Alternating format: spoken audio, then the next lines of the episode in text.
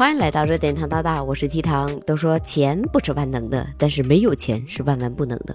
所以，我们一直都在期待着有一天我能够一夜暴富。而能够快速实现我们一夜暴富梦想的最好办法就是买彩票。我们经常在网上可以看到这种消息：因为散步顺手买了一张彩票，结果喜中了一千零四十六万。男子十块钱自选双色球中了六百六十四万。花三十块钱买彩票中了一百万，我就想知道他们这个数字都是怎么选的？为什么每次我一选的时候都能巧妙的避开所有的中奖数字？这不，最近网上又一个中奖的消息出来了，说近日在杭州有一个姓吴的女士买体育彩票中了一千零二十二万。根据吴女士透露，说自己当天购买彩票的时候，按照一直以来的习惯，前期继续选择九、十一、十四这三个固定号码。其他的都是使用机选的号码组成了三十六元十八注六加三的复式票。他说当时我还不喜欢零四这个号码，觉得太冷门了，差点就换掉了。但是因为当时有急事儿，所以呢就把这个号码留了下来。但是没有想到晚上的时候发现每一个数字都对上了，真的很意外。对于这件事情，有的网友说：“哼，细节讲的那么细，肯定是假的。”还有的说：“大乐透滞销了吧？”也有的说。吴女士笑着说的，笑着说有错吗？如果是我的话，我也会笑着说。还有的说，我发现了，每隔一段时间就会有这样的头条冲上热搜。不得不说，每次看到这种消息冲上热搜的时候，我都会情不自禁的买上一注。不知道你有没有规划过，如果有一天买彩票中奖了，你会怎么花呢？有的网友说，我曾经问过我大学的舍友这个问题：如果你中奖了五百万，怎么花呢？他说，我要先往饭卡里边充一百块钱。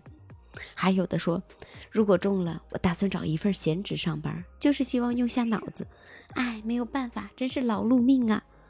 还有的网友说，我一直幻想着，如果中了大奖，我就一直读大学，读一辈子，想读什么专业就读什么专业，把想学的学科都学一遍，可以不管就业的问题，也不怕挂科重修太贵。哎呀，这个简直太爽了。还有的说，我的梦想就是躺平。班儿还是要上的，上班是为了打发时间，见见世面。如果我中奖了，班儿也是要上的，毕竟不能让太多的人发现我一夜暴富，这样不好不好。但是我想，我可以理直气壮的在班上摸鱼了。我也曾经想过，如果有一天我中奖了，我一定要开一家饭店，我炒什么你吃什么，不允许你点菜，我定价，我说多少钱就多少钱。但是没想到有人跟我的想法真的重合了。在我这个城市，我曾经真的看到过类似的店，店铺名字就是有啥吃啥。结果现在这个店上面贴着转租。还有，比如说你中奖了，你是想想怎么花就怎么花，买房买车换工作，还是想偷偷的把这笔钱藏起来，不告诉另一半呢？有的时候彩票就好像是一块试金石。它可以试出你们两个的感情是不是真的牢固，是不是真的能够同甘苦共患难。就像之前网上有这样一个消息：一个男的买彩票中了一千万，当他中完一千万之后，就觉得这个消息绝对不能让媳妇儿知道，然后把这个钱偷偷的给别人花。但是世上哪有不透风的墙？最后妻子知道了这件事情，向法院提起了诉讼。对于这一情况，我也在网上查了相关的消息。有法官介绍说，民法典规定了关于夫妻知情权和相对忠实的义务，夫妻一方有意外收获，均应如实的告知对方。如果选择向对方隐瞒，那么就不仅侵犯了对方的知情权，而且侵犯了对方对共同财产享有的权利。因此，在夫妻双方对财产收益没有特定的约定的情况下，即使彩票是以一方个人名义购买的，也应当认定为彩票所得属于夫妻共同财产，另一方有权诉请分割。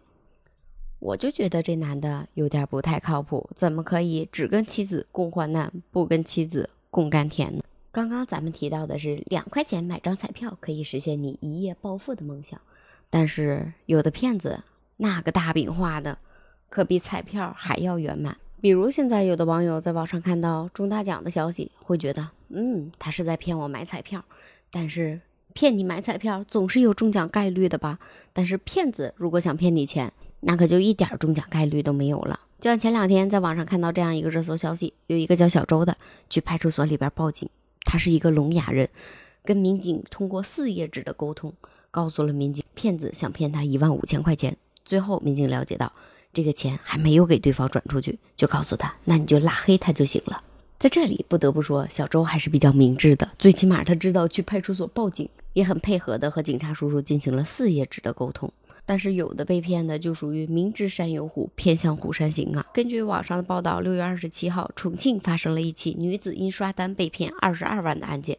这个故事的主人公叫张女士，她本来是为了赚钱，在网上从事刷单的活动，但是没想到被骗了二十二万。当民警接到报警之后，对女子进行了上门的劝阻，但是没想到遭遇了女子的拒绝，并且大声的跟民警说：“我就差最后一步了，我要再赌一把。”最后面对张女士的不配合，民警只好将她带回了派出所进行紧急的支付解冻。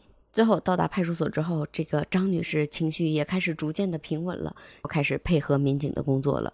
据现在的消息说，目前这个案子已经开始立案侦查了，并且在进行下一步的调查。咱就说警察叔叔没事儿，谁往你家跑啊？既然警察叔叔往家跑了，告诉你了，你遇到骗子了，咱就应该及时止损吧。但是我估计骗子也是抓住了这个心理，就是。我都投入那么多了，我就差最后一步了，我就能赚到大钱了，谁愿意放弃呀？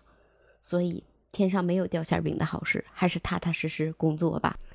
就在我刚刚说完，我们还是脚踏实地好好工作吧。然后就刷到了这样一条消息：鞍山市体育彩票管理中心传来喜讯，一对夫妻喜中大乐透一注，一等奖七百三十二万元。中奖者说：“这是我第一次中一等奖。”感到特别的兴奋。哎呀，不行，我也去买张彩票吧。总的来说，就是两块钱的支出来赌后半生的躺平，总比躺平之后吃着骗子画的大饼要强吧？对于这事儿，你咋看？欢迎评论区里面留言。好了，我是提糖，我们下期再见，拜拜。